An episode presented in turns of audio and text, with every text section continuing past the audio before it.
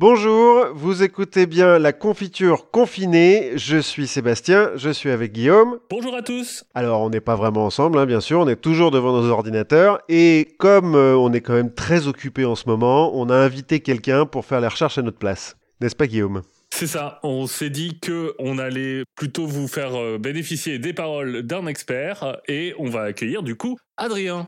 Alors, Adrien, docteur Adrien, professeur Adrien, comment on t'appelle? Comment tu veux qu'on t'appelle? Qui tu es? Euh, Raconte-nous tout. Salut la confiture, c'est sympa de m'inviter. Bah oui, je m'appelle Adrien, je suis euh, professeur dans une université canadienne et euh, je dirige un petit laboratoire de recherche avec mes étudiants. Super, un laboratoire dans quel domaine? Alors moi je travaille en neurosciences, c'est en gros tout ce qui euh, concerne le cerveau. Et en plus particulièrement on s'intéresse à comment les neurones dans le cerveau communiquent les uns avec les autres pour, bah, pour établir des nouvelles mémoires, pour s'orienter dans l'espace ce genre de truc. D'accord. Et du coup, si euh, on t'a demandé de venir euh, nous parler, c'est parce qu'on se posait des questions, on se posait plein de questions même sur les rêves. C'est un domaine que tu connais? Bah ouais, un peu, parce qu'en fait, euh, justement, une des grandes questions que nous, on se pose au laboratoire, en fait, moi, ça fait quand même 15 ans que je bosse dans le, sur le sujet depuis ma, depuis ma thèse, c'est quel est le rôle du sommeil dans tous ces processus qui permettent eh ben, de consolider nos mémoires. C'est-à-dire qu'en fait, on va vivre une expérience un jour, une seule fois, et puis cette expérience, on va s'en rappeler toute notre vie. Et c'est assez incroyable parce que euh, beaucoup d'algorithmes seraient assez nuls à faire ça. Et pourtant, alors moi, parfois, je suis, je suis, assez nul aussi pour le faire, hein, suivant les circonstances. Oui, bah, ça dépend du contexte et des circonstances, c'est ça. Hein. Mais notre cerveau, généralement, quand tout va bien et quand il baigne euh, dans de l'eau fraîche, eh ben, il y arrive plutôt bien. Et on s'en souvient de ces épisodes-là pour toute notre vie. Et en fait, une des grandes idées, théories, on va dire aujourd'hui, c'est que un des rôles du sommeil, évidemment, c'est pas le seul, mais un des rôles du sommeil, ça serait de euh, rejouer toutes ces informations-là pendant la nuit pour qu'elles fassent leur place dans le cerveau et qu'elles soient bah, consolidées, c'est-à-dire qu'en gros, on puisse s'en rappeler toute notre vie. Ce qu'il faut comprendre aussi, à la, quand même, ce qui est important, c'est que notre cerveau, on est avec un certain nombre de neurones et puis, ben, on va, on va pas arrêter d'en perdre toute notre vie. Donc, avec un matériel qui, lui, va diminuer plutôt en taille, on est quand même capable de créer de, ben, de la nouvelle matière, quelque part, si on peut dire. En tout cas, des nouveaux souvenirs. Et bah, le sommeil, peut-être qu'il est très important dans ce, dans ce processus-là. On est sûr que le cerveau, il perd des neurones toute la vie? J'avais cru comprendre que finalement, il y en a quelques-uns qui, se, qui se divisaient quand même un peu. T'as raison, t'as raison. En fait, c'est un peu plus compliqué que ça. C'est que globalement, on en perd. Et il s'avère que dans la structure qui est vraiment importante pour euh, l'établissement de ces mémoires, et eh ben là, il y en a qui sont créés. Il y a encore un peu un débat sur quel est vraiment le rôle de ce qu'on appelle la neurogénèse, hein, donc la création de nouveaux neurones, si ça a vraiment un lien avec la création de nouvelles mémoires ou pas. Ça semble quand même être le cas, et ça serait assez naturel, ça serait une bonne stratégie en tout cas biologique que, que ça soit le cas. Mais effectivement, on n'en perd pas partout, mais globalement, on en perd quand même toute, toute notre vie. Donc il faut arrêter de penser et plutôt se contenter de d'économiser nos neurones. Alors, euh, ouais, bah tu peux dire la même chose pour tes muscles, hein, euh, si tu veux. Euh, c'est une stratégie que tu peux tenter, quoi, d'arrêter de bouger pour essayer de, de préserver tes muscles. Non, bah, évidemment, je rigole. Ça, c'est la stratégie de Donald Trump qui. Euh, non, mais je, je, je rigole pas. Vrai. Il a vraiment cette théorie en tête que on a tous une énergie finie pour toute notre vie et que du coup, si tu fais du sport, bah en fait, tu t'avances vers la mort. Ouais, bah ouais. Churchill devait penser la même chose, non? Alors, je, je, connais moins Lui, bien. il faisait du sport. Ouais, Churchill, bah, c'est parce qu'il détestait le sport et il était fier de dire qu'il avait jamais fait de sport de sa vie. Parce euh, que bon, c'était dangereux. Il a fini. Euh... Ouais, c'est un peu dangereux. Bref. Bon, on s'éloigne un peu du sujet là. Mais oui, effectivement, c'est important. De toute façon, là, on, on, va tomber un peu dans les, euh, dans les poncifs sur le cerveau.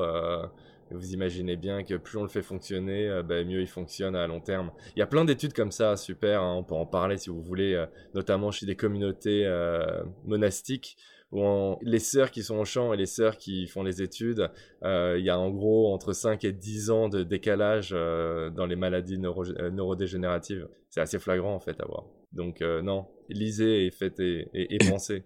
Ok. T'es en train de dire que les paysans ont le cerveau qui vieillit plus vite là euh, non, je suis pas en train de dire ça, parce que tout dépend de leur activité intellectuelle, mais il s'avère qu'effectivement dans ces communautés-là, il y a certaines bonnes sœurs qui euh, passent plus de temps sur des activités plus manuelles et moins dans la lecture, et qu'en moyenne, il y a une tendance à, à c'est qu'elle développe ces maladies neurodégénératives un peu plus tôt. Pour peu qu'elles aient fait vœu de silence. Ben, moi, mon grand-père, 98 ans, paysan, il avait toute sa tête, il avait la grosse pêche, hein, donc tu vois. Mais en même temps, extrêmement curieux, ayant lu toute sa vie. Et du coup, si on revient vers le rêve, alors, qu'est-ce qui se passe quand on rêve? Alors, qu'est-ce qui se passe? Qu'est-ce que c'est qu'un rêve? Alors, bon, c'est la confiture? Oui. On commence à quelle époque? Néolithique Néolithique. Ah ben non, les gars, pas léolithique, pas léolithique, là.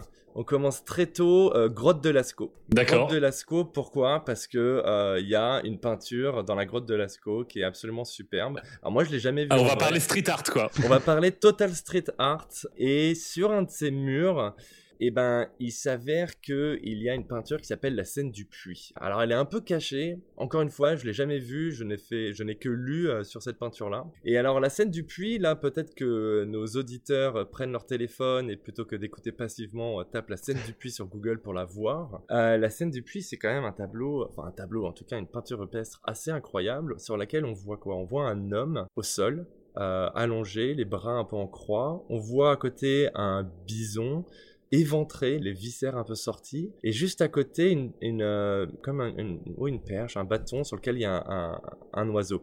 Il y a eu beaucoup d'interprétations de cette peinture, qu'est-ce que ça pouvait être.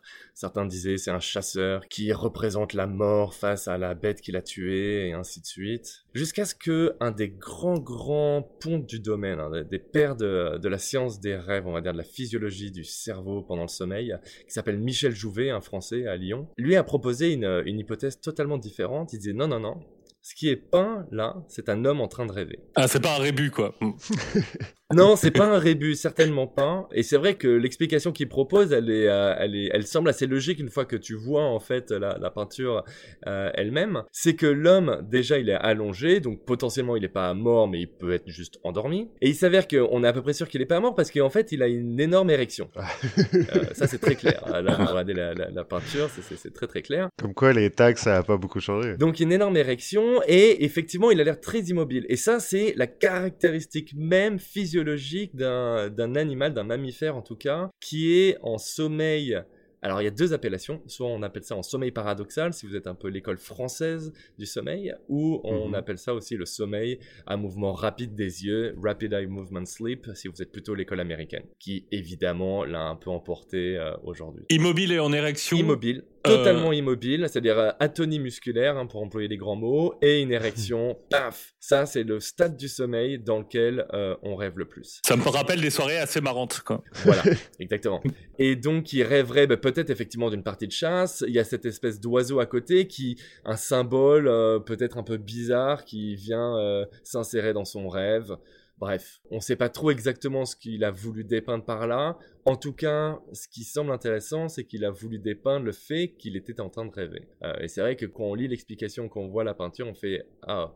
C'est clair, ça semble assez logique. Donc ça, c'est vraiment, je pense, peut-être un- une des traces les plus anciennes qu'on ait de- du rêve et de la, du rôle du rêve, euh, en tout cas dans les civilisations humaines. Mhm. Donc, pour parler plutôt vraiment de science et de physiologie, on va faire un énorme, immense bond en avant jusqu'à la fin du 19e siècle. Fin du 19e siècle, il y a un Anglais qui s'appelle euh, Richard Cat- Caton, Richard Caton, Clayton.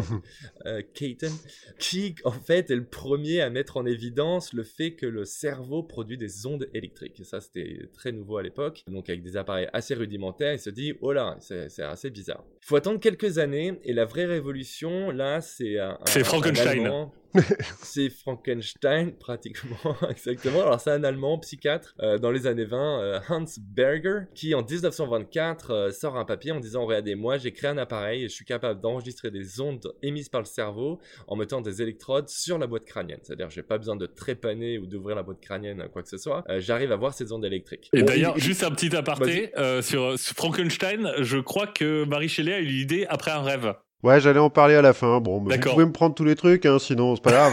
Alors, il y, a- il y a des exemples comme ça. euh, le tableau de Mendeleïev, c'est pareil. Apparemment, il a Ouais, rêvé. En Alors, fait. je, je Euh, crois il y a que- je crois qu'il faut pas trop parler de ces exemples-là. Pourquoi? Pour- parce que sinon, on va, on va complètement niquer la, la chronique de Seb. Ah, le pauvre. Bon, alors, euh, revenons. non, non, c'est pas grave, c'est pas grave, j'ai d'autres trucs à dire. on, on peut dire les trucs sur la science. Donc Hans Berger, premier à enregistrer euh, des ondes cérébrales, euh, il est même proposé pour le prix Nobel euh, parce que c'est quand même bon, c'est quand même un truc pas mal quoi, grosse nouveauté scientifique. Ça vaut pas Eric Raoult. Didier Raoult. Bon, il se suicide avant, hein, euh, malheureusement, il n'aura jamais son prix Nobel. Euh, on peut aussi dire qu'il était un peu nazi sur les bords, apparemment, mais ça, c'est. Oui, bon, c'est pas intéressant, on s'en fiche, on s'en fiche. ça arrive à des gens bien. Pour l'instant, c'est pas trop du sommeil, mais voilà que aux États-Unis, à New York, un richissime homme d'affaires qui s'appelle Alfred Loomis, assez génial, un hein, brillant euh, mec brillant, donc très riche, euh, qui passe ses journées à Wall Street, mais euh, qui vit donc dans la grande banlieue new-yorkaise, dans la petite ville bien nommée Tuxedo Park, donc d'accord le parc des smoking. Ouais. Je vous laisse imaginer que c'est pas une ville pleine de corons. Regardez un peu des photos sur Google Maps, ça a l'air d'être pas mal la classe. Et bah, il a une petite, un petit manoir et et euh, ben, ayant lui-même les moyens, achète euh, les meilleurs appareils électroencéphalographiques disponibles à l'époque, parce qu'il se dit, tiens, ça a l'air cool euh, d'étudier le cerveau. Et il a l'idée, après ses dîners mondains, de demander à ses invités Est-ce que ça vous dirait pas de venir dans mon petit laboratoire au sous-sol? Faites une petite sieste, je vais vous mettre des électrodes sur la tête et je vais essayer de lire vos rêves. C'est le début d'un mauvais film d'horreur. Ouais, c'est un peu le début d'un mauvais film d'horreur si tu veux, mais euh, l'histoire se finit plutôt bien parce qu'il fait ça, mais il le fait, il le fait un peu en dilettante, mais il le fait en même temps de façon très rigoureuse. Et il se rend compte en fait que bah, la première chose qui est euh, vraiment euh, marquante, c'est que le cerveau, quand il dort, produit des oscillations qui n'ont rien à voir avec celles de l'éveil. Ça, c'est la première chose qu'il observe immédiatement. Et euh, ben, il envoie quand même un, article à Science, rien de moins, qui est publié. Bah, quand t'es milliardaire, euh, tu peux te payer la publication, quoi. Euh, c'est ça. Non, non, mais bon, ça reste un article euh, principe. Enfin, c'est quand même une révolution. Hein. Oui. Donc, 1935 de mémoire, c'est une révolution. Il montre les premières, pour la première fois, on voit les rythmes cérébraux du sommeil.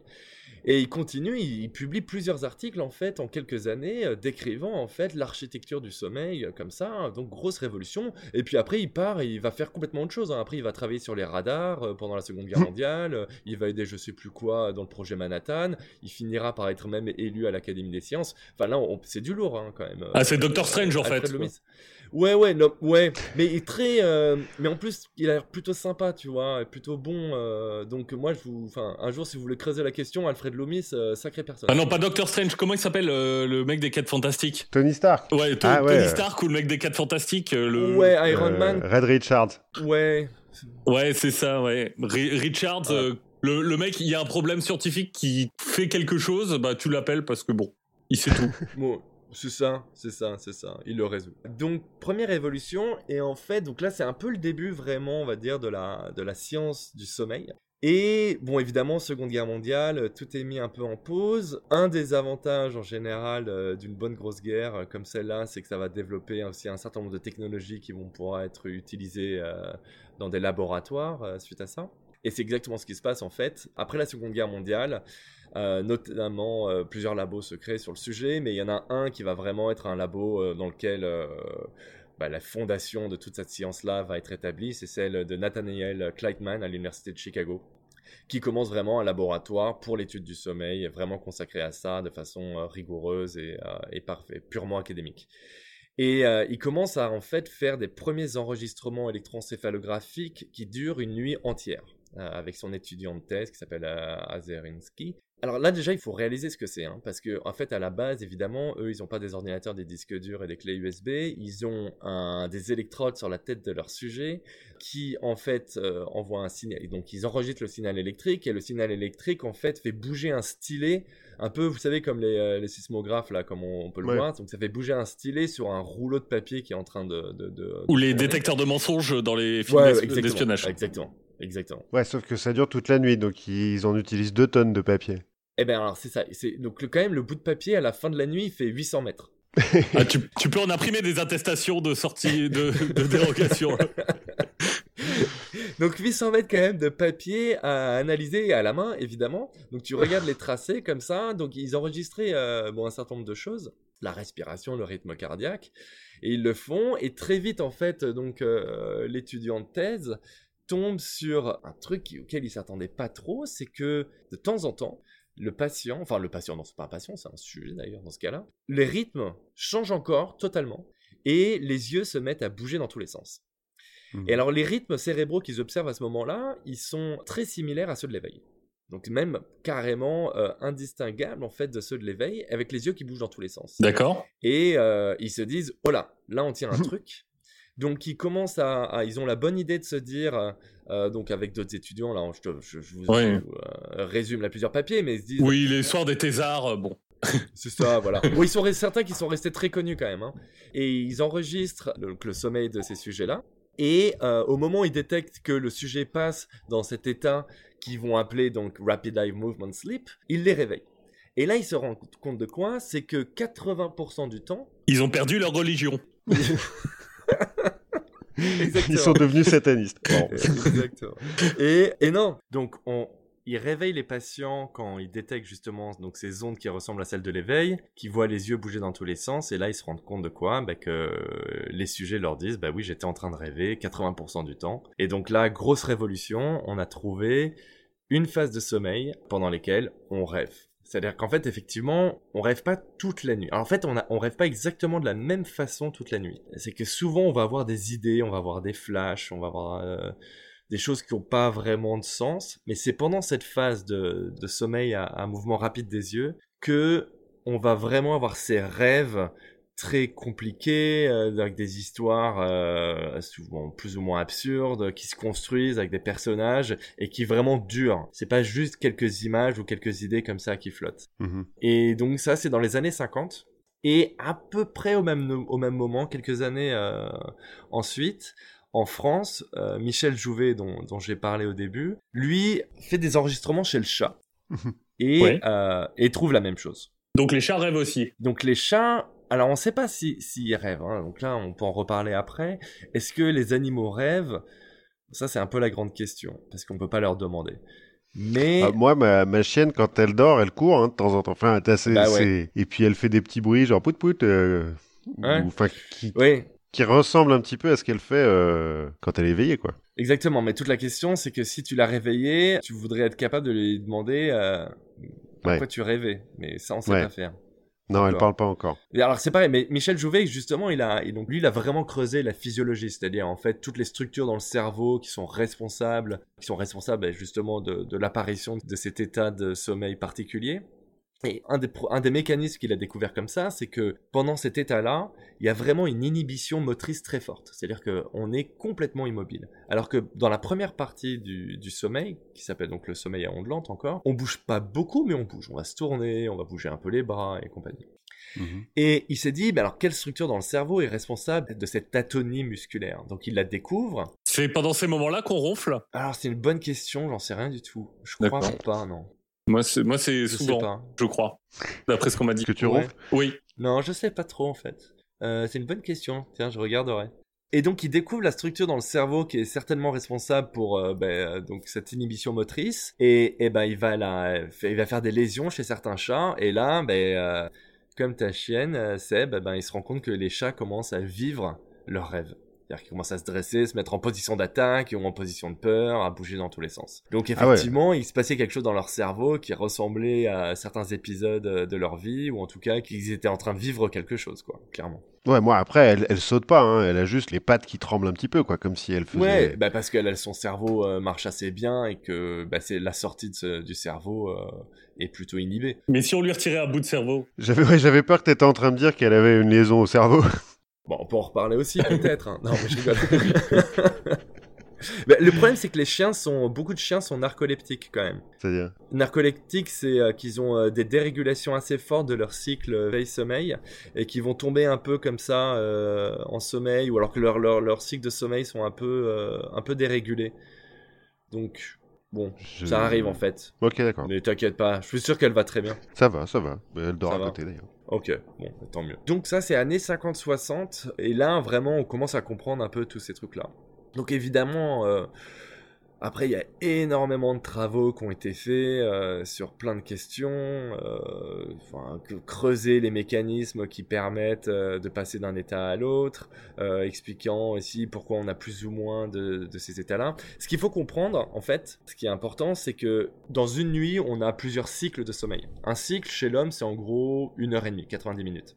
D'accord. Et ça commence toujours par ce fameux sommeil à ondes lentes donc dans lequel on va avoir ces oscillations un peu bizarres qu'on voit jamais à, aucun autre moment. Et ça finit par le sommeil à, un mouvement rapide des yeux. Mhm. Et à la fin du, euh, de ce sommeil REM, on se réveille un peu, on ouvre les yeux, on s'en souvient pas la plupart du temps, et on se rendort et le prochain cycle commence. D'accord? Donc dans une nuit, on va faire quoi? 5-6 cycles, en gros en moyenne. Et la, la quantité de sommeil paradoxal, donc ou sommeil REM, va augmenter d'un cycle à l'autre. Donc le premier cycle qu'on fait, il y en a pratiquement pas c'est principalement du sommeil en et c'est en fait un sommeil qui est très récupérateur pour le corps. Il est tellement important que bah, si t'en as pas, tu finis par mourir en quelques jours.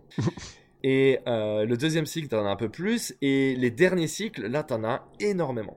T'as même presque plus de sommeil à, de sommeil à onglante. C'est pour ça qu'en fait, euh, on se souvient souvent de ses rêves ben, le week-end, le samedi ou le dimanche matin, quand on fait la grasse mat.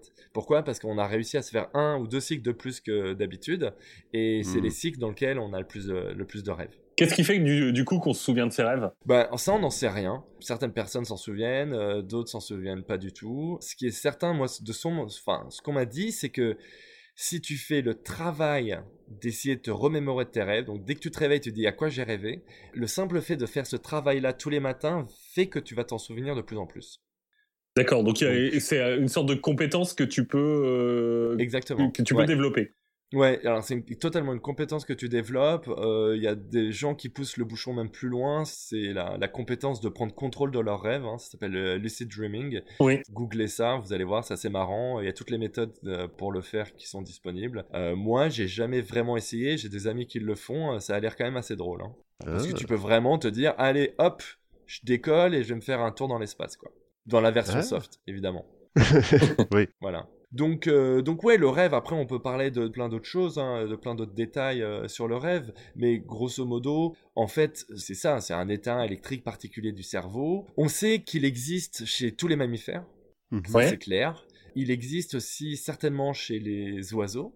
Et donc pendant longtemps, là, ça fait quand même, on va dire 10-20 ans que les gens s'accordaient à dire, bon, en gros, ça existe chez tous les animaux à sang chaud. Pourquoi? On n'en sait rien, mais c'est chez les animaux à sang chaud. Et pas chez les reptiles alors, pas chez les reptiles. Alors, depuis quelques années, il y a un Français qui aujourd'hui est à la tête d'un institut Max Planck en Allemagne, qui s'appelle Gilles Laurent, qui lui euh, tape un peu dans la fourmilière. Euh, lui, c'est un grand spécialiste de la, du cerveau, du système nerveux, des insectes et de plus en plus aussi de, reptiles ou, d'amphibiens. Et lui, il dit, euh, pas du tout, pas du tout. en fait, tous les animaux ont un sommeil paradoxal. Alors, il y a un peu grosse grosse polémique. Hein. Là, ça fait, il y a eu un peu des clashs comme ça dans, dans le domaine.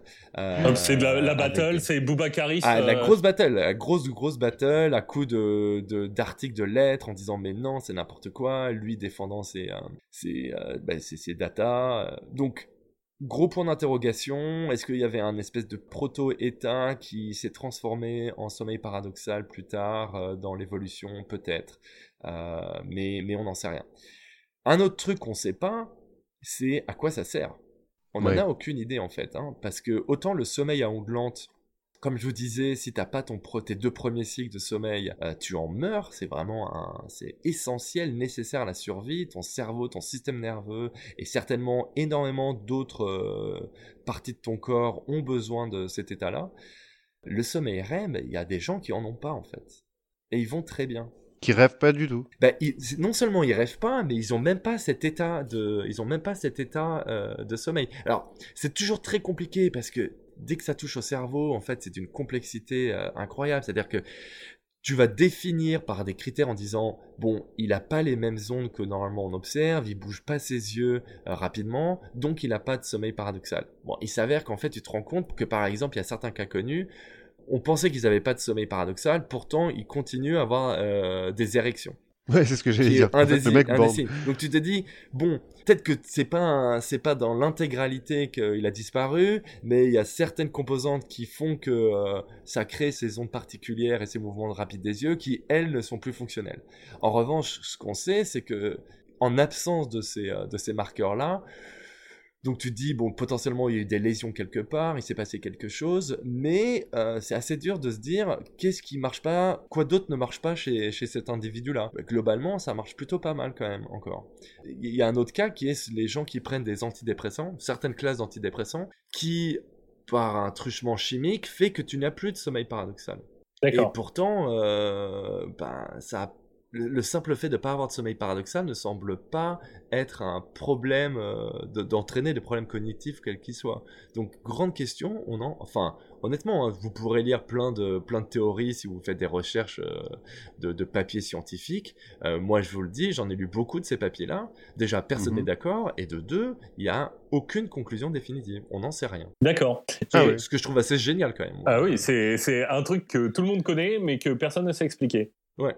Et tu vois, donc moi, pour revenir un peu euh, justement à mes, à mes propres moutons, c'est-à-dire que dans mes recherches sur euh, la mémoire, où donc on va enregistrer plein de neurones hein, chez des rongeurs, chez des rats, chez des souris, on leur fait faire apprendre des trucs et on les fait dormir après. On sait que dans le sommeil à Anglante, il se passe un certain nombre de choses où on voit que les mémoires, par exemple, sont, sont rejouées pendant le sommeil, c'est-à-dire qu'effectivement le système est en train de réanalyser toutes les nouvelles expériences pour consolider tout ça. Mmh. Pendant le REM, on voit plein de trucs géniaux, mais ça n'a rien à voir avec ce que l'animal a fait euh, avant. Donc on est incapable de comprendre en fait ce qui se passe pendant le REM.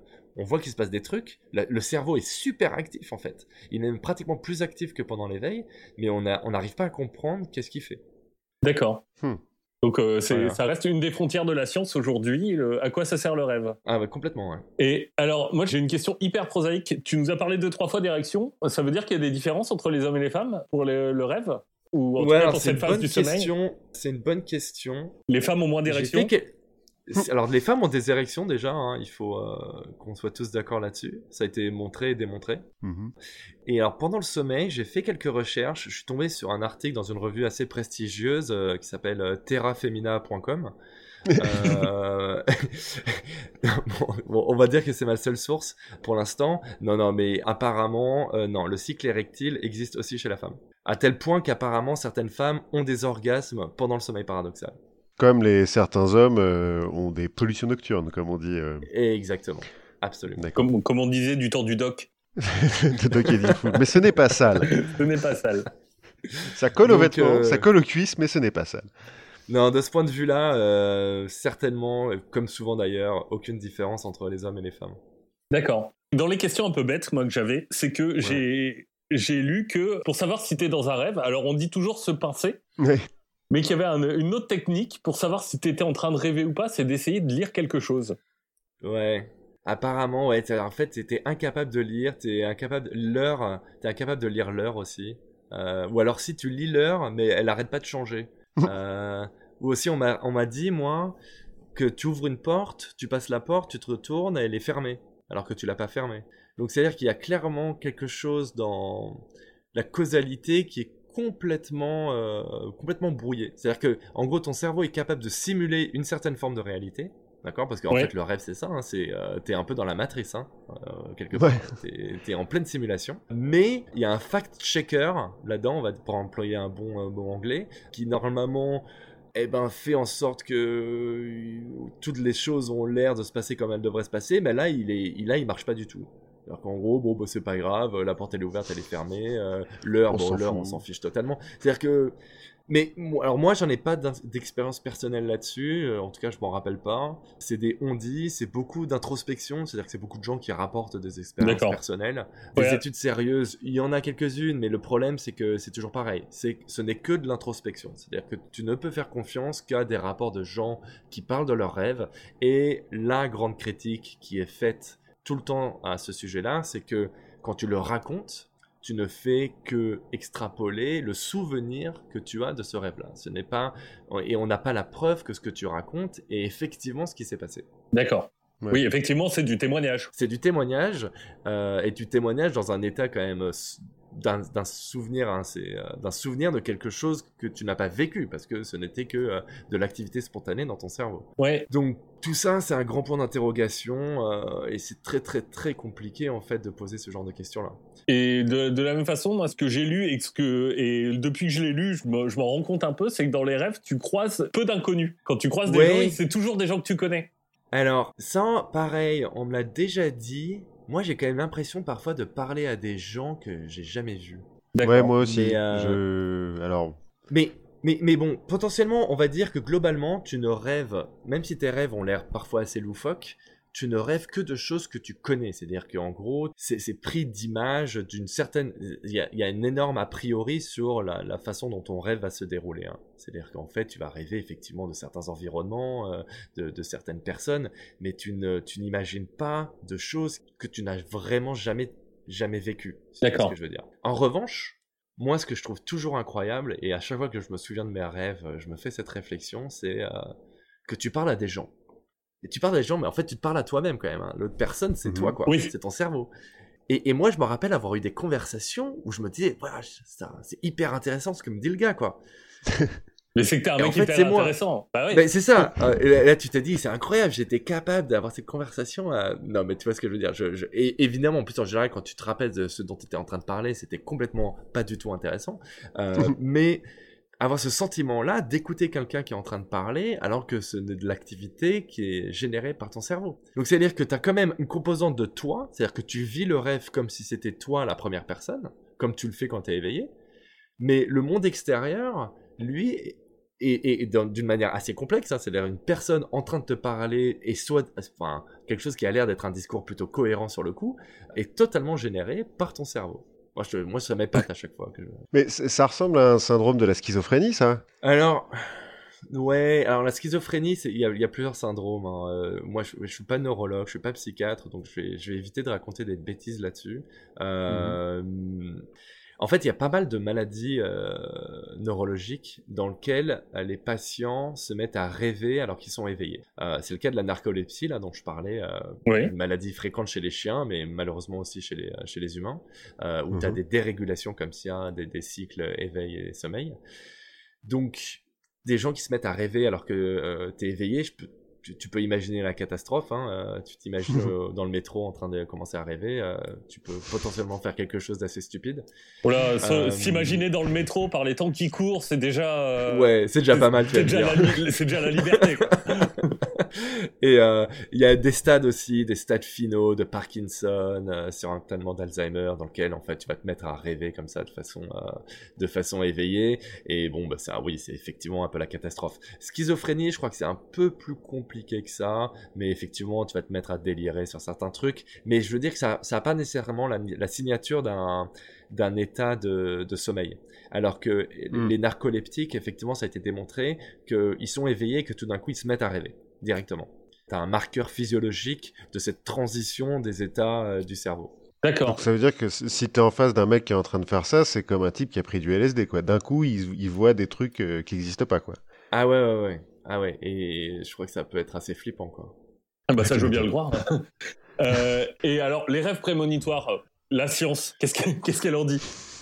Alors, tout début, on a parlé, euh, mais je croyais qu'il fallait pas trop en parler, mais euh, de toutes les personnes qui ont eu des grandes visions, euh, notamment le tableau de Mendeleïev, toutes ces choses-là. Et les, rêves prémonitoires, quelque, quelque part, on va dire, c'est un peu ça, c'est que tu, tu, tu, découvres quelque chose, même si c'est pour prédire l'avenir, c'est que tu découvres quelque chose que tu ne savais pas, oui. que tu ne savais pas encore. L'idée, c'est qu'en fait, en général, tu te rends compte, et c'est le cas pour Mendeleïev, c'est des gens qui réfléchissaient à ces questions-là depuis des semaines, des mois, des années.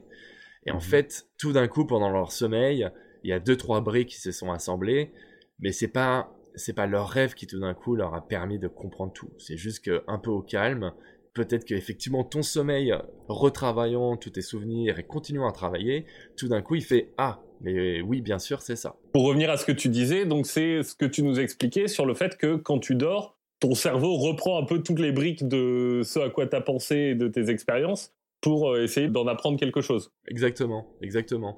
et, euh, et continue de réfléchir. Mais ce genre de vision, ça aurait pu aussi euh, certainement, enfin de vision, je ne veux pas appeler ça une vision, mais en tout cas de prémonition ou de, de, découverte, peuvent très bien avoir lieu, je, pense, pendant un moment où tu es un peu dans la lune, tu vois. Tu réfléchis, tu penses ne penser à rien. En fait, il y a, y a, un exemple beaucoup plus concret qu'on a tous vécu, c'est celui où on cherche un mot ou le nom d'une personne et on n'y arrive pas. Mm-hmm. Et c'est horrible, on est ah mais c'est pas possible, je la connais, c'est quoi ce truc, comment elle s'appelle déjà cette personne? Et on oublie et euh, deux jours plus tard, bah, sans crier gare, tout d'un coup, le nom te revient d'un coup. Alors ça, on n'est pas capable forcément d'expliquer absolument ce phénomène, mais très certainement, c'est que la tâche que ton cerveau euh, voulait faire sur le coup, c'était de trouver ce nom-là, même si consciemment, tout d'un coup, tu, euh, tu l'enterres un peu, tu penses à autre chose et tu, recommences ta vie normale, bah, cette tâche-là, elle reste en fond et elle continue de tourner. Et tout d'un coup, il y a quelque chose qui se passe qui fait bingo, ça y est, je m'en rappelle. Pendant le sommeil, potentiellement, la même chose peut se passer. Donc, tu as une personne qui est en train de réfléchir depuis des semaines à une question, et effectivement, à un moment donné, peut-être pendant le sommeil, elle va découvrir la clé qui va lui permettre de résoudre le problème, ou de prédire, euh, guillemets, quote quote, euh, l'avenir, avoir une prémonition, mais très certainement parce qu'elle réfléchissait à qu'est-ce qui va se passer dans le futur depuis, depuis longtemps. Mais scientifiquement, on peut pas aller bien plus loin que ça. Hein. J'allais bien en parler un petit peu à la fin de ce truc-là, dont je vais en parler maintenant, hein, tant qu'à faire. Ouais, vas-y. Visiblement, les gens appellent ça l'effet Tetris. C'est-à-dire, quand tu joues énormément à Tetris ou à Candy Crush, par exemple, euh, toute la journée, tu finis par rêver de briques qui tombent ou de, bonbons qui explosent. il semblerait que les scientifiques comme Mendeleïev, euh, euh, Bohr ou, d'autres, c'est ce que tu décris là, Adrien, c'est comme ils y réfléchissent toute la journée, tout le temps, bah, la nuit, ils continuent à y réfléchir et effectivement, ça se fait un peu différemment. Ah ouais, non, mais c'est exactement ça. Ah L'effet Tetris, je pense qu'on l'a tous vécu, non? Enfin, moi, ah moi c'est clair. Oui, moi, moi aussi. Moi, j'ai joué un seul week-end à Candy Crush, j'ai rêvé que de bonbons qui explosaient. Ah ouais. Ah, c'est fou. Hein. C'est, c'est une drogue.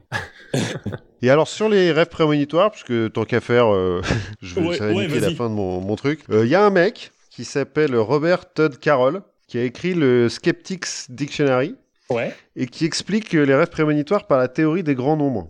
Il dit si, euh, par exemple, la probabilité qu'un accident d'avion ait lieu le lendemain du jour où une personne a rêvé d'accident d'avion, c'est une sur un million, comme on a 6 milliards d'humains qui font en moyenne 250 thèmes de rêves par nuit, donc pas 250 rêves, hein, mais 250 thèmes. Ouais. Euh, et bah, si on fait le calcul, ça fait qu'il y a environ 1,5 million de personnes par jour qui font des rêves d'avions qui s'écrasent, et donc euh, bah, à chaque fois qu'un avion s'écrase, il y a 1,5 million de personnes qui ont fait le rêve prémonitoire de l'avion qui allait s'écraser.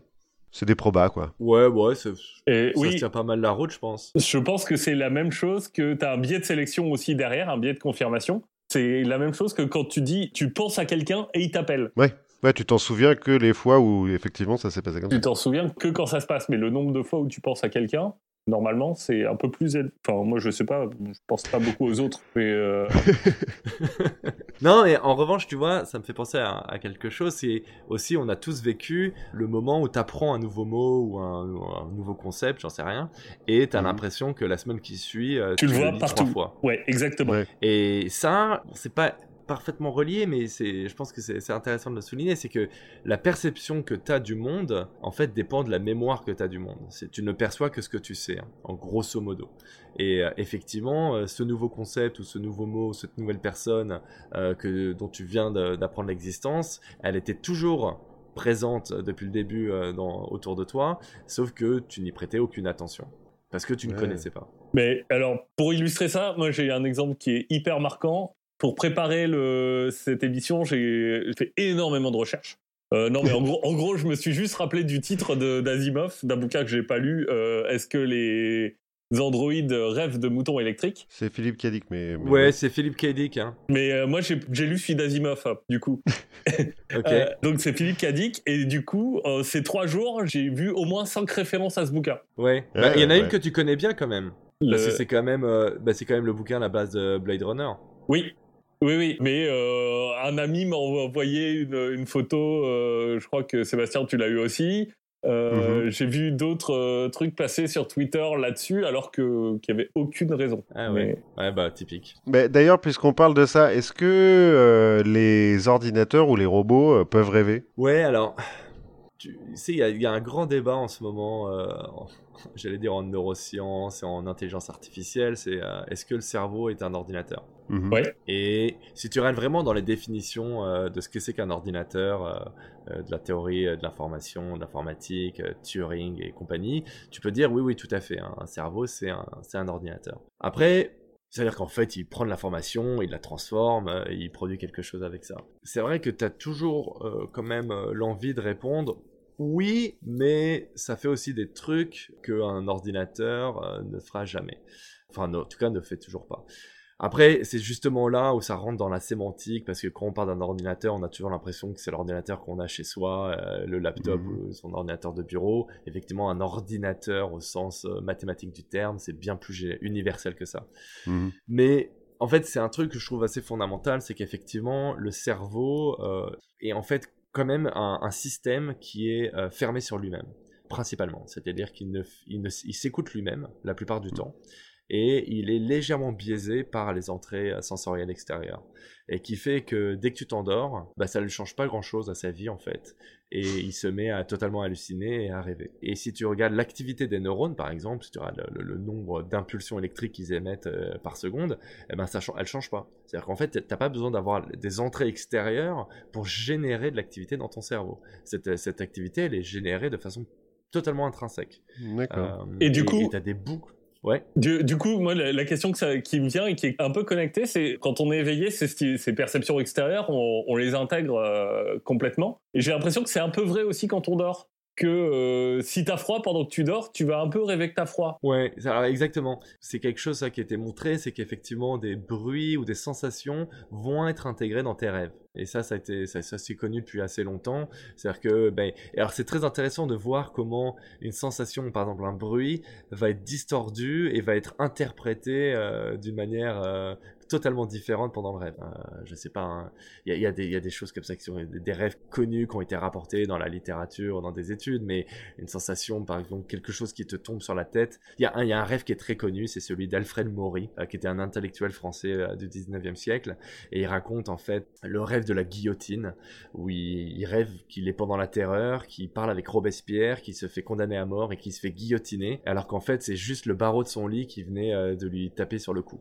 Donc c'est comment t'incorpores en fait euh, une sensation comme ça extérieure et que t'en crées toute une histoire à un moment. Autre question qu'on a fait dans notre grande liste de questions parce que pour une fois on a préparé, on s'est dit euh, bon, on fait pas beaucoup de boulot donc euh, on peut au moins penser à quelques questions. C'était une question de, Seb sur Jumanji. du coup, ah oui. quand on meurt dans un rêve, on meurt dans la réalité comme dans Jumanji ou? Alors, alors là, je dois avouer que je suis pas très calé de Jumanji. Euh, c'est un, un, peu une partie obscure de ma, de ma culture. Euh, j'ai un peu loupé le coche. Mais il y a, y a, un truc intéressant dans la question, c'est qu'effectivement, est-ce qu'on meurt dans nos rêves quoi? Et perso, ça m'est jamais arrivé. T'as toujours l'impression, et je pense que c'est le cas pour tout le monde, que parfois t'es dans des, cas un peu extrêmes, que tu vas tomber, tu vas et paf, tu te réveilles.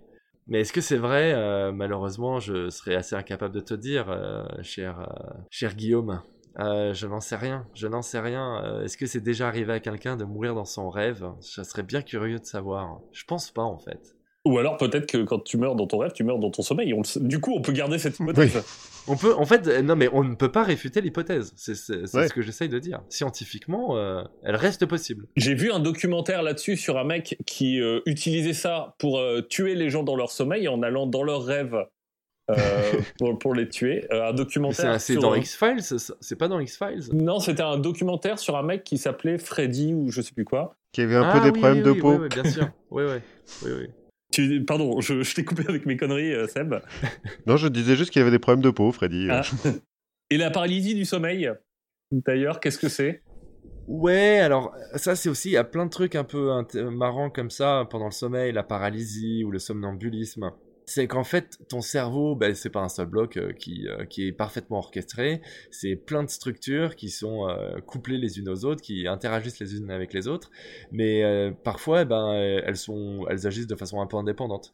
Et notamment, pendant que tu passes d'un cycle à un autre, certaines se réveillent plutôt que les autres. Et le somnambulisme, certainement, c'est un peu ça, c'est que, bon, t'as ton cortex moteur qui va se réveiller, Alors, bah, tu te lèves et tu te mets debout, alors que t'as le reste du cerveau qui est complètement endormi. Alors, le cortex moteur, le truc qui est bien, c'est qu'il est pas très intelligent non plus. Hein. Euh, C'est-à-dire qu'en gros, tu vas pas te mettre à aller euh, faire euh, des de composer une symphonie ou euh, ou peindre une pièce maîtresse.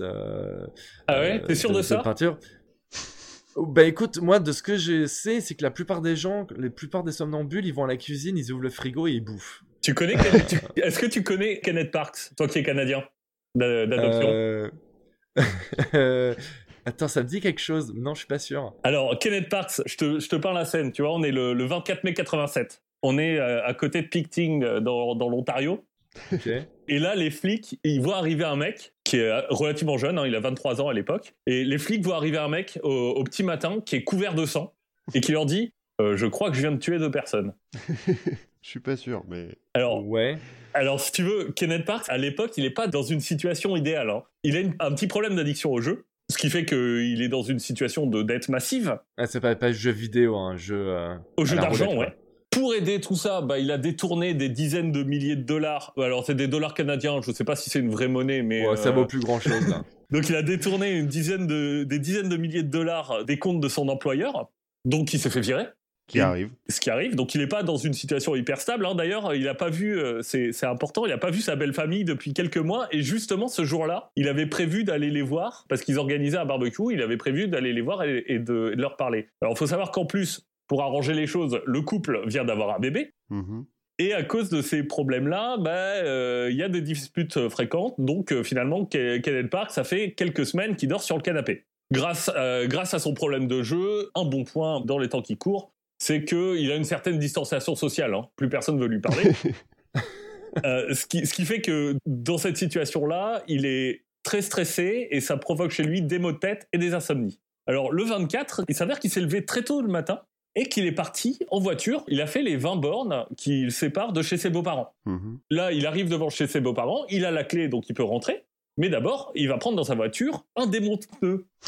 Il va rentrer dans la, dans la maison, il va décrocher le téléphone et là, il va étrangler son beau-père, il va tabasser sa belle-mère à coups de, de démonte-pneus, et il va ensuite leur donner des coups de couteau. bien sûr. Sur le chemin du retour, il passe devant, devant chez les ados, parce qu'ils ont encore deux adolescentes à, la maison, sans s'arrêter. Et finalement, il reprend sa voiture et il va arriver à 4h45 au commissariat en disant Je crois que je viens de tuer deux personnes. Et il a les, les mains qui sont ruinées, les tendons des mains qui sont coupés par le, mhm. par le couteau. Et du coup, lui, c'est ça sa défense. Il dit J'étais somnambule.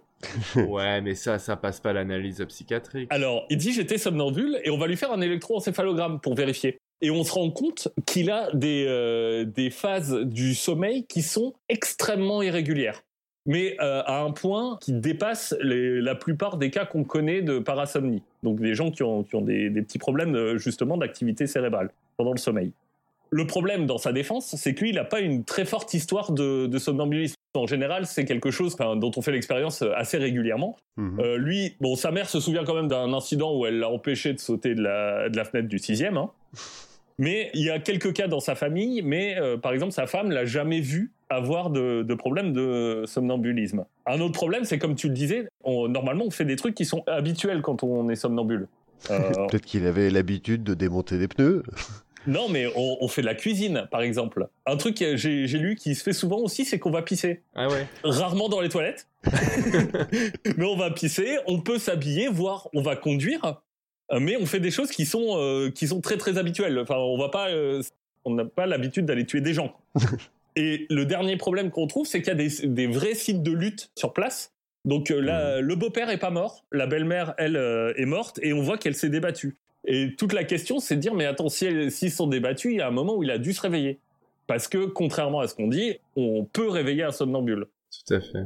C'est pas conseillé, c'est très dur, apparemment, de réveiller un somnambule, mais on peut le faire, notamment quand on voit qu'il va tuer quelqu'un. C'est euh, un bon moment où le réveiller. Alors, c'est pas des trucs euh, habituels, mais c'est quand même euh, quelque chose qui il y a une certaine familiarité, par exemple, dans, le, dans son trajet. C'est un trajet qu'il connaît, qu'il a déjà fait plusieurs fois. Mhm. Et en fait, ce qu'on va soulever aussi, c'est la probabilité d'allier à la fois le somnambulisme et les hallucinations. C'est-à-dire qu'il peut avoir un problème de, rêve éveillé, finalement. Ce qui pourrait être expliqué par tout le stress qu'il a Et comme en plus, bah, finalement, on lui a fait faire plein d'entretiens avec la police et on va essayer de le pousser à l'erreur, justement. Je crois qu'il va donner sept dépositions différentes, enfin, sept, mmh. à, sept moments différents. Et à chaque fois, on le pousse à l'erreur. Et en fait, il dit toujours, toujours la même chose. Et c'est conforme à, ce qu'on peut vérifier.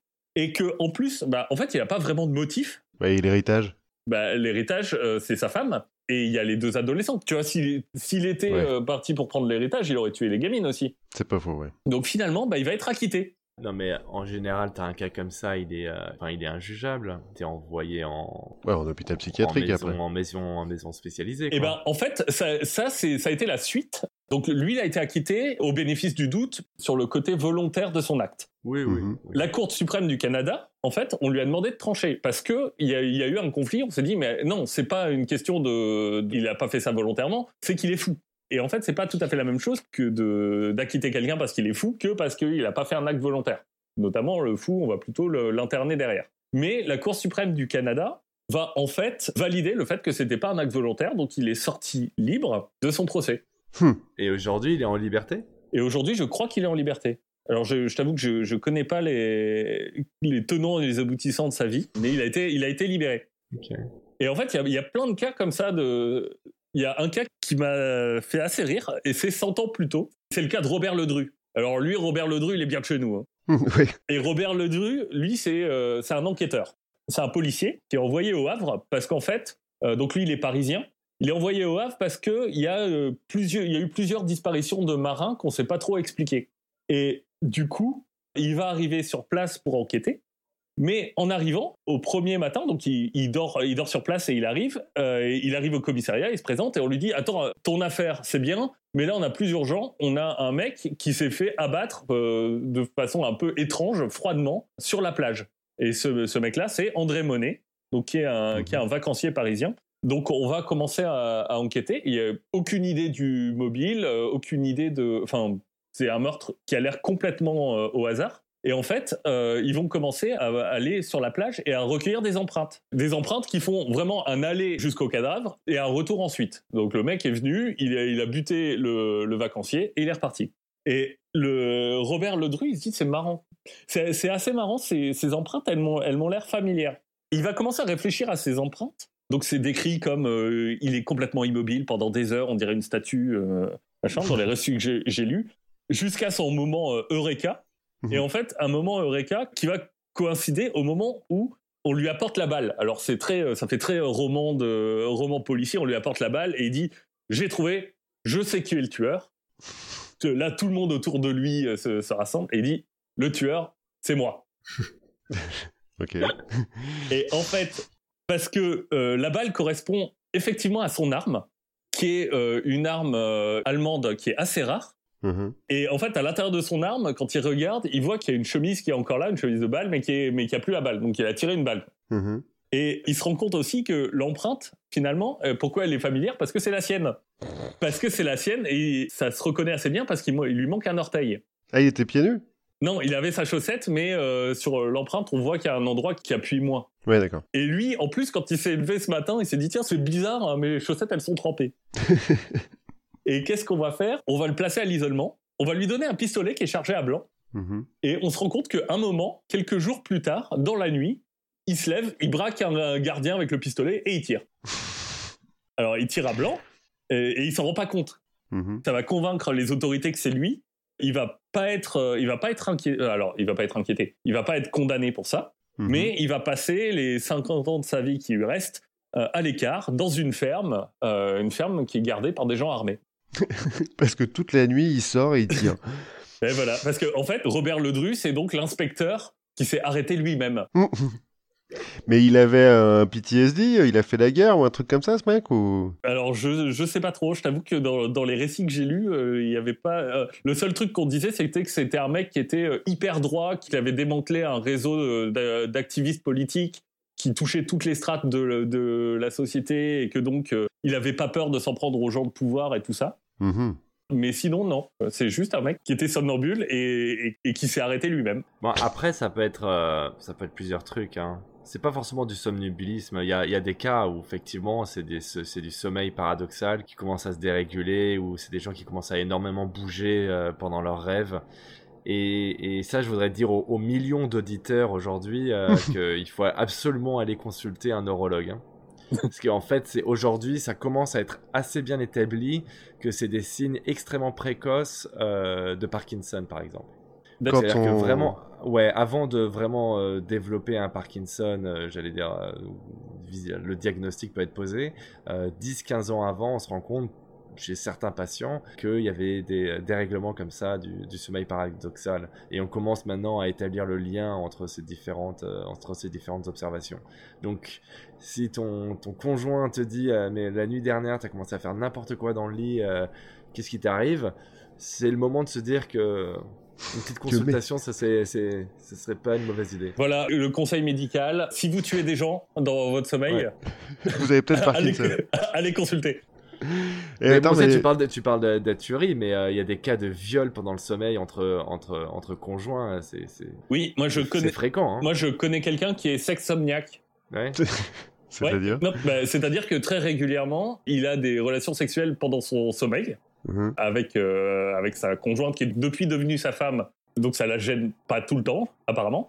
Mais euh, ça lui est arrivé euh, de, le matin, elle lui dit bah dis donc, t'étais en forme hier, tu t'es réveillé au début de la nuit, au milieu de la nuit, et t'avais l'air d'en avoir très envie, et pas que l'air.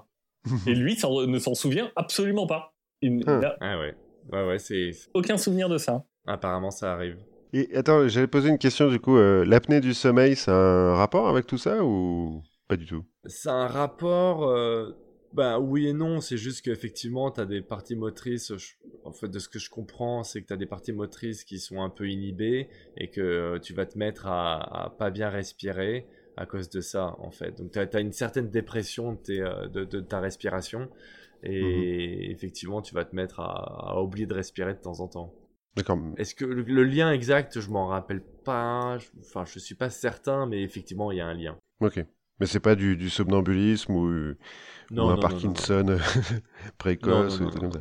Non, en revanche, il faut le traiter, hein, parce que c'est pas, euh, ça, ça a des conséquences quand même sur la, sur la journée d'après qui sont, qui sont pas négligeables. Ouais, ouais, puis à long terme sur le cerveau, ça doit pas être terrible. Voilà, par exemple. Et du coup, sur la paralysie du sommeil, il y a un peu de ça aussi. C'est ça qui a, qui a donné beaucoup ouais, de. Ouais, c'est ça, mais en fait, c'est l'inverse du somnambulisme. C'est que tu reprends conscience, alors que ton cortex moteur, lui, il est complètement endormi. Enfin, ton cortex, en fait, c'est même pas le cortex, je veux pas dire cortex, hein, c'est ton système moteur. Donc, tu es totalement conscient, mais tu es incapable de bouger. Euh, ça arrive assez fréquemment hein, chez les enfants et les ados, ça disparaît en général à l'âge adulte. Il euh, n'y a rien de grave. Oui, euh, j'ai oublié de dire, le... je crois que les somnambulismes, c'est jusqu'à 2% de la population. Et, et, la paralysie du sommeil, ça a eu aussi un, puisque j'avais parlé d'exorcisme il y a très longtemps. Il y a beaucoup de cas qui sont euh, de pseudo-possession qui sont associés à de la paralysie du sommeil parce que fréquemment, euh, une des hallucinations qu'on a, c'est justement de voir des démons qui nous empêchent de bouger. Ah ouais, c'est ce qu'on disait sur la guillotine tout à l'heure, c'est le, cerveau qui euh, imagine que c'est un truc qui l'empêche de bouger, quoi. Bah, moi, ça m'est déjà arrivé, je m'en rappelle, hein, je devais avoir 6 ou 7 ans. J'ai un très bon souvenir d'une paralysie de sommeil, c'était assez, assez bizarre sur le coup. En revanche, j'avais pas vu de monstre. Euh, encore une fois, c'est un peu l'interprétation que t'en fais après, mais euh, c'est assez étonnant sur le coup. Tu dis, ah, mais je peux pas bouger. que, que, que, que, se passe-t-il? Et toi, du coup, Seb, de ton côté, tu nous avais trouvé quelques histoires de rêves? Non, moi, je voulais parler de comment le rêve influence l'histoire, mais la grande histoire, avec un, grand H. Bon, alors, je peux pas repartir jusqu'au néolithique parce que, euh, bah, à part la grotte de Lascaux, et je la connaissais pas, on n'a pas beaucoup de, de preuves. Hein. Mais en gros, au début de l'humanité, comme à chaque fois que l'être humain il comprend pas quelque chose, bah euh, il l'attribue à une divinité quelconque. Donc, comme il comprend pas ses rêves, et eh ben il dit que c'est Dieu qui lui parle. C'est assez classique. Et puis alors bon, euh, il brode après hein, autour de ça. On se souvient euh, des Indiens de la Delaware dont j'avais parlé au moment des, tortues cosmiques, pour qui le créateur a rêvé le monde avant de le créer. Chez les aborigènes d'Australie, toute la création du monde se fait pendant le temps du rêve où il y a des, serpents arc-en-ciel euh, qui font des, rivières en, se traînant sur le sol et tout. Enfin, c'est assez joli. Mais dans toutes les religions, c'est pareil. Hein. Dans l'Ancien Testament, en gros, à chaque fois que Dieu ou un ange parle à un prophète, quel qu'il soit, ou à Noé, ou enfin tous les mecs qui parlent un peu avec Dieu, c'est pendant un rêve. Ce qu'ils appellent sa vision, mais en fait, c'est un problème de traduction, c'est toujours euh, un rêve. La seule exception, c'est Moïse. Ah, c'est le buisson ardent, c'est pendant la journée. Ouais, ouais, mais il le rêve pas, ça. Ou alors il faisait des rêves éveillés, Moïse, hein, c'est possible aussi. il a quand même prétendu qu'il avait ouvert la mer en deux. Bon. Et Joseph Smith Ah bah alors, je suis allé chercher, il dit vision aussi, mais alors là, pour le coup, il n'y a plus de problème de traduction, parce qu'a priori, il parlait pas en hébreu. Je sais pas. D'accord. Bon, on en reparlera peut-être un jour des Mormons, parce que Joseph Smith, c'est assez marrant quand même son truc, mais euh, ça, je sais pas. Dans l'Ancien Testament, hein, il y a 43 rêves. Euh, donc qui sont euh, des mecs qui parlent avec des anges ou Dieu. Dans le Nouveau Testament, il y en a que 9. Mais bon, il parle un petit peu moins avec Dieu dans le Nouveau. Donc voilà. Bah, disons qu'il y a son fils qui est là, quoi. ouais, voilà, il n'a pas besoin. Facile. Voilà. Dans l'islam, c'est pareil. Hein, Mahomet, il reçoit le Coran alors qu'il est en train de rêver dans la grotte de Hira. Bon, donc tout ça, c'est, euh, on peut supposer que c'est dès le début de l'histoire, euh, c'est comme ça que le, rêve a influencé l'histoire. Mais très vite après, on se sert des rêves, alors pour faire de la divination euh, à la petite semaine, et puis pour justifier des grands projets. Hein, quand on est roi, par exemple, et qu'on a un peu de pognon et qu'on sait pas trop quoi en faire, et eh ben, on se fait construire des palais ou des temples en disant que c'est parce qu'on a rêvé. En moins 3100 avant Jésus-Christ, par exemple, il y a un Mésopotamien, alors qui euh, interprète les rêves et tout, et puis qui se fait construire un temple comme ça. On a un certain Gudéa, qui est roi de Lagash en Mésopotamie, toujours, qui vers moins 1200, non, moins 2100, pardon, il rêve du dieu Ningirsu, qui lui dit il faut que tu me construises un temple. Et ah bah du coup, il construit un temple. Il fait ça dans toutes les villes où il passe. Pas, il fait construire. Oui, bah oui. il, est roi, lui. Hein. Oui, toujours. C'est ça, c'est quand il faut que tu occupes un petit peu les, les gens, quoi. Ça permet aussi de faire des histoires. Hein. Dans l'épopée de Gilgamesh, il y a plein de rêves où les, ils prévoient ce qui va se passer, où on leur donne des, missions pendant les rêves. Dans l'Iliade, pareil. Hein. Zeus, il parle à Agamemnon pendant un rêve, etc. On commence à dire que c'est des oracles, bien sûr. Vers euh, moins 1400 avant Jésus-Christ, toute Moses 4 qui donc euh, va devenir pharaon, dit qu'il s'est endormi entre les pattes du sphinx et que le sphinx lui a parlé et lui a dit il faut que ça soit toi qui gères l'Égypte parce que tes frangins c'est un petit peu dépaumé, euh, ça va pas le faire. Et, du coup, va choper une, insolation. Ouais aussi. du coup, Toutmosis, bon bah il assassine ses frangins et puis il devient pharaon. C'est pratique, hein tu, justifies un petit peu tout avec un, avec un, rêve. Après, on avance un petit peu dans la Grèce antique. Bon, bah, on a un dieu des rêves, hein, Morphée, bien sûr. Puis on a des courants mystiques pour qui le, rêve est un, est un truc spirituel, quoi, un petit peu des choses qu'on va retrouver euh, en Orient à, peu près à la même époque. Oui, parce Mais que c'est pas les Chinois qui ont inventé le, rêve Si, sûrement. Alors non, les Chinois, ils ont inventé un autre truc, on va en parler un peu après. Chez les Grecs, c'est euh, il y a une secte qui sont les orphistes, donc ils viennent de Orphée. Et euh, l'école de Pythagore, où il y a tout un truc sur les rêves, où c'est le ciel qui te parle et qui te parle de toi, etc. Et puis on a le culte d'Asclépios, qui est un peu un dieu de la médecine, qui crée en fait le rite de l'incubation. C'est-à-dire qu'à partir de ce moment-là, et plus tard dans l'histoire et un peu partout dans le monde, hein, on va faire dormir des gens qui sont malades, donc soit près de la statue d'un dieu de la médecine, soit dans des cimetières, soit euh, dans des églises ou dans des temples quelconques, en espérant que leur rêve va les guérir. C'est pas comme ça qu'on soigne grand monde, hein. N'essayez pas ça chez vous. Prenez plutôt de la chloroquine. Voilà. Mais euh, ça va durer pendant longtemps, cette histoire d'incubation là. Et alors, au même moment, ceci dit, en Grèce antique, on commence à avoir des mecs qui parlent du rêve de façon un petit peu plus sérieuse. On a euh, Démocrite et Platon, par exemple, qui écrivent que le rêve est le lieu des désirs et des fantasmes, qui commencent euh, à imaginer ce que pourra faire la psychanalyse plus tard. Aristote et Hippocrate, eux, pensent que les rêves sont influencés par la maladie et les activités physiologiques du corps et qui peuvent aider à diagnostiquer une maladie. D'accord. Parkinson, par exemple. Donc, encore une fois, si tu tues chez toi. Ouais. Hérodote, lui, c'est un des premiers à dire que euh, le, les rêves sont, produits par les pensées et les conversations que le rêveur a eues pendant la journée. Ce qui est un peu lié avec ce, que tu nous disais, Adrien, euh, sur le, le sommeil euh, lent, enfin à onde lente. Ouais, c'est ça, exactement. Où, tu, où ça te permet d'emmagasiner de, ce que tu as fait pendant la journée, quoi. Ouais, ouais. ça veut pas dire qu'il n'y ait pas de traces de ce que tu as fait récemment dans tes rêves, hein, dans tes rêves de sommeil paradoxal. Mais euh, quand tu dis ça chez des animaux, euh, c'est beaucoup moins clair. Hmm. Alors que le sommeil à ondes lentes, là, tu le vois vraiment. D'accord.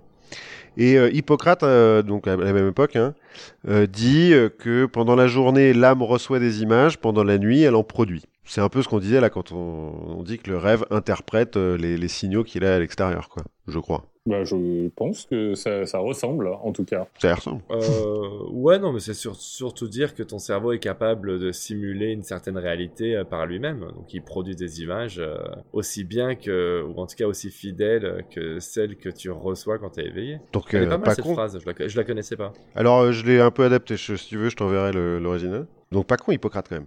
Alors du coup, en Asie, en Chine par exemple, toujours à la même époque, hein, donc là on est euh, moins 500, euh, moins 400, moins 500 avant Jésus-Christ, on a un sage euh, taoïste qui s'appelle Chuang Tzu, qui écrit la parabole du rêve du papillon. Il dit, un jour, Chuang Tzu rêve qu'il est un papillon. Alors pendant son rêve, il est libre, c'est hyper bien, ok, c'est super d'être un papillon, au point que dans son rêve, il oublie qu'il est un homme. Et quand il se réveille, il se souvient d'un coup qu'il est un homme. Et là, il se dit, mais est-ce que c'est bien moi qui ai rêvé que j'étais un papillon ou est-ce que c'est un papillon qui est en train de rêver qu'il est Chanteux C'est le premier à euh, dire euh, bah attendez, on n'est pas bien sûr qu'on soit pas dans la matrice là en fait les gars. C'est ça, donc c'est les Chinois qui ont inventé la, la matrice. Bah ouais. Ils sont tout inventés. Bon, on fait un petit saut dans le temps. Deuxième siècle après Jésus-Christ, on a deux faits marquants pour le rêve. D'abord, on a Artémidore de Daldis, qui va écrire euh, l'Onirocriticon, qui est un des premiers systèmes élaborés d'interprétation des rêves, euh, donc euh, qui va être repris beaucoup de fois. Hein. Et puis surtout, on a Constantin, un certain empereur romain. voilà. Constantin et sa bannière. Et voilà, qui à la veille de la bataille du pont de Milvius, donc, donc il va se battre contre un autre mec qui veut aussi être empereur. Dieu lui dit dans un rêve que si il peint le signe de Dieu donc sur le bouclier de ses troupes, il va gagner. Ni une ni deux. Le lendemain matin, Constantin, il fait peindre alors soit des croix, soit des chrismes, on n'est pas bien sûr, sur euh, les boucliers de ses légionnaires, et puis il gagne. Bon, euh, est-ce que c'est vrai ça? On peut peut-être un peu en douter. Mais le fait est que Constantin a fait de l'Empire romain un empire chrétien, et que c'est lié, donc ça serait lié à ce rêve. Euh, ce genre de truc, ça va être repris par Clovis un peu plus tard, qui aura un rêve où... Enfin non, c'est un un ermite qui va avoir un rêve, qui va dire à la femme de Clovis de lui dire que si il change ses boucliers et qu'il enlève les trois crapauds qu'il y a dessus pour mettre trois fleurs de lys, il va gagner. Bah, c'est quand même plus classe. Hein. C'est vrai que c'est plus classe. trois crapauds, c'est un peu bon. Ouais, alors selon les versions, c'est trois croissants ou trois crapauds. Bon, je trouve que c'est plus drôle avec trois crapauds. Au Moyen Âge, on a en parallèle deux choses. On a d'abord l'Église qui veut, un, limiter l'incubation, parce que voir des mecs qui dorment dans des cimetières, c'est pas cool et qui veut limiter l'interprétation des rêves et contre parce qu'elle dit que c'est lié à Satan, euh, le rêve, des trucs comme ça. Puis surtout, il y a des rêves sexuels, alors c'est pas bien. Euh, L'Église est un petit peu, euh, comment dire, Ouais, mais si tu, rêves en, si tu rêves en missionnaire. je ne sais pas. Mais justement, saint Augustin se pose la question. Dans un de ses écrits, il se dit Mais est-ce qu'on est responsable des rêves sexuels? Donc est-ce que c'est punissable ou pas? Grande question dont on n'a pas la réponse en fait. Et on l'aura jamais, a priori. Mais dans le même temps, on a aussi l'interprétation des rêves qui se démocratise, notamment parce que les moines, dans les monastères, ils font un peu des dream journal. Ils écrivent vachement sur leurs rêves et après ils commentent les rêves qu'ils ont faits. Alors bon, on peut supposer que, euh, comme les bonnes sœurs dont tu parlais au début, euh, Adrien, comme ils font que prier toute la journée, ils doivent rêver de prière, hein, euh, ou de Dieu, ou d'ange, ou trucs comme ça. Et donc, euh, ils écrivent des pages et des pages là-dessus. Et puis, quand les moines sortent des monastères au moment de la création des ordres mendiants, et bah, toutes ces pages se répandent dans la population. Et la population se met à interpréter ses rêves aussi. Du coup, bon, bah, on a en parallèle les deux trucs qui se passent. Ça va continuer euh, à la Renaissance, on va redécouvrir le l'oniro Criticon, et il y a plein de mecs qui vont écrire des bouquins sur l'interprétation des rêves. Il y a une grosse mode de l'interprétation du rêve. Bah, ce qui est bien, c'est que c'est dur de se tromper. Ouais. Quand t'interprètes les rêves, a priori, euh, tu... Bon. Ouais, ça va, tu peux dire un peu ce que tu veux, quoi. Et cette mode-là, ça va durer jusqu'au début du 19e siècle, au point où, euh, enfin, t'as des mecs qui, t'as des charlatans hein, qui sont payés pour interpréter les rêves des autres. Et bah, dans le code civil, Napoléon, il va écrire que c'est interdit de faire ça, de faire le commerce de l'interprétation des rêves. Et cette loi, elle va rester en vigueur en France jusqu'en 1994. Ah ouais, c'est la fin de Mitterrand. Ouais, mais ouais, dernière année de Mitterrand, euh, il s'est dit bon allez d'accord. Voilà, c'est vrai qu'il fait pas rêver Balladur, c'est peut-être ça. si tu rêves de Balladur, peut-être qu'il faut que tu ailles voir ton neurologue. Aussi, ouais, c'est un signe. Bon, ensuite, au 19e siècle, on a les psychanalystes, hein, Freud et Jung, qui se mettent à, à interpréter les rêves. Alors pas de la même façon, hein, bien sûr, parce qu'ils sont d'accord sur rien, hein, de manière générale. Bon, je vais pas m'étendre là-dessus parce que euh, il faudra en parler beaucoup, parce que j'aime pas trop la psychanalyse de manière générale. Mais euh, voilà. Et puis ensuite, bah, vous m'avez pris tout ce que j'allais dire. D'accord. Parce que donc, euh, ouais, le rêve a influencé la science. Hein, donc, qu'est-ce qu'on avait dit? La, la, table périodique de Mendeleïev. Ouais. la structure du benzène, en fait, le mec aura rêvé d'un ouroboros. C'est un serpent qui se mord la queue. Et il aurait dit Ah, mais c'est ça, mais Eureka. Et pas d'une table ou d'une chaise. Non. Euh, puisque, bah. euh, enfin, pour ceux qui connaissent ah oui, c'est vrai que on parle de configuration table et configuration chaise pour le benzène, si je ne m'abuse. Ouais, ouais, ouais. Selon euh, des noms que j'ai oubliés, mais. Moi aussi. Mais il y a des mots savants pour dire ça. Mais je m'en souviens plus. Il y a la double hélice d'ADN aussi qui aurait été euh, rêvé par ses inventeurs. La structure de l'atome par Niels Bohr. si je peux me permettre, euh, la double euh, hélice d'ADN, elle a surtout été volée. ah ouais? Ah bah ouais, bon, c'est une autre histoire ça. Ah bah je chercherai, on en reparlera un jour. on parlera du vol de la double hélice. Ouais. ça aurait influencé la littérature aussi, les rêves. Hein. Frankenstein, dont on parlait tout à l'heure, bah, elle aurait eu l'idée en rêvant. Dr. Jekyll et Mr. Hyde, on aurait pu s'en douter. Tintin au Tibet. Il paraît que Hergé a fait un rêve tout blanc, euh, qui l'a traumatisé, euh, et, donc c'est ça qui, aurait, qui lui aurait donné l'idée de Tintin au Tibet. Il y a Twilight aussi, ah. qui, la trilogie Twilight qui aurait été écrite euh, suite à un rêve particulièrement vivace. Alors si vous rêvez de Twilight, c'est peut-être le moment aussi d'aller voir votre neurologue. Ouais, parce que vous avez des problèmes de goût. il semblerait que ce soit un des symptômes. que ce soit lié au coronavirus. Voilà. La musique, il paraît que euh, Paul McCartney aurait rêvé la mélodie de Yesterday. Et que, euh, comment s'appelle-t-il? Keith Richards, le guitariste des, Rolling Stones, euh, en fait, il avait l'habitude de s'enregistrer avant de s'endormir avec sa guitare. Il dormait avec sa guitare à l'époque. Et un jour, il commence à faire ça. Il s'endort presque aussitôt parce qu'on peut imaginer qu'il était un peu raide. Hein, c'est quand même Keith Richards. Le lendemain matin, il se réveille, il se rend compte que la bande est finie, donc il la réécoute en se disant Ouais, ça se trouve, j'ai fait des trucs de ouf. Sur les cinq premières minutes, il y a un petit peu de guitare, ensuite il y a le riff de Satisfaction, et ensuite il y a 4 heures de ronflement. Mais bon, au moins il a le riff de Satisfaction, c'est déjà ça. Et puis euh, c'est connu, euh, pour finir, euh, la machine à coudre. Il semblerait que l'inventeur de la machine à coudre aurait rêvé qu'un roi voulait le tuer et que s'il inventait pas la machine à coudre, et qu'au moment où euh, le roi euh, ordonne à ses soldats de le transpercer de leur lance, il se rend compte que leurs lances ont un trou euh, en haut, donc à l'opposé de l'endroit qui pique, et il se dit ah Eureka, mais c'est bien sûr c'est ça qu'il faut faire. D'accord. Est-ce que c'est Non mais tu vois ce qui est intéressant dans tous ces exemples, c'est que Keith Richards, il a pas rêvé la double la double hélice d'ADN en fait. Ouais, non. je sais pas ce qu'il dort avec sa guitare. C'est euh, au tout début des Stones.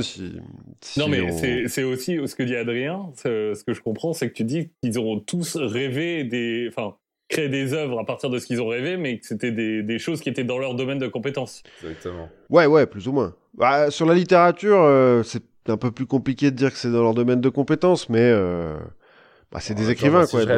Si je c'est ça, c'est des écrivains. Moi, je rêve d'une super histoire, je me, pas... je me mets pas à écrire un roman demain matin. Ouais, voilà. Mais, mais quand, mais quand t'es écrivain, tu rêves d'un truc de ouf. Euh, pour peu que t'écrives un dream journal, en plus, euh, bah voilà. C'est Dali aussi, hein, qui, euh, qui faisait des siestes et qui rêvait ses tableaux. Ah ouais, c'est pas étonnant. Surtout quand ah on voit les. c'est peut-être là que ça vient, cette histoire de, de, de montres, enfin, de trucs qu'on peut pas lire l'heure. Eh ben, exactement. En fait, c'est euh, ce tableau-là qui s'appelle, euh, si je m'abuse, la persistance de la mémoire. Mhm. Euh, en fait, il, s'était endormi à table et il a rêvé ça. Il s'est réveillé, il a fait oh mon dieu, mon dieu, il a peint, et il a peint tout de suite. Donc c'était la première horloge molle. Ah bah ouais. Ouais, et tu peux te dire que la, question du, coup, c'est est-ce que c'est dans ce sens-là ou est-ce que c'est dans l'autre sens où en fait t'as plein de gens qui ont rêvé de la double hélice pendant 1500 ans auparavant mais que, mhm. euh, mais que personne euh, n'a jamais pris le temps de faire le lien avec l'ADN. Ah ouais, comme avec les... ce que je disais avec les accidents d'avion là tout à l'heure Oui. Ouais, remarque. On ne sait pas. Finalement, une double hélice, c'est pas si... pas si incroyable que ça. Enfin bon. c'est assez cool quand même. Hein. La double hélice d'ADN Ah ouais, quand même. Oui, ça permet de faire des trucs de... assez cool. Ouais, effectivement. Des trucs assez cool comme euh, par exemple euh, laisser des commentaires. Par exemple? Comme par exemple continuer à partager la, confiture autour de vous, comme euh, faire connaître, liker, pousser les contenus. Comme par exemple, c'est assez cool aussi de continuer à apprendre plein de trucs. Nous, en tout cas, on a été hyper contents de, de t'avoir avec nous, Adrien. Ouais. Bah, merci à vous pour l'invitation, ça m'a fait bien plaisir. Et on a appris plein de trucs et on espère que vous pourrez continuer à le faire euh, en prenant soin de vous, en restant chez vous et en prenant soin de vos proches. Voilà, à la prochaine fois. À la prochaine fois.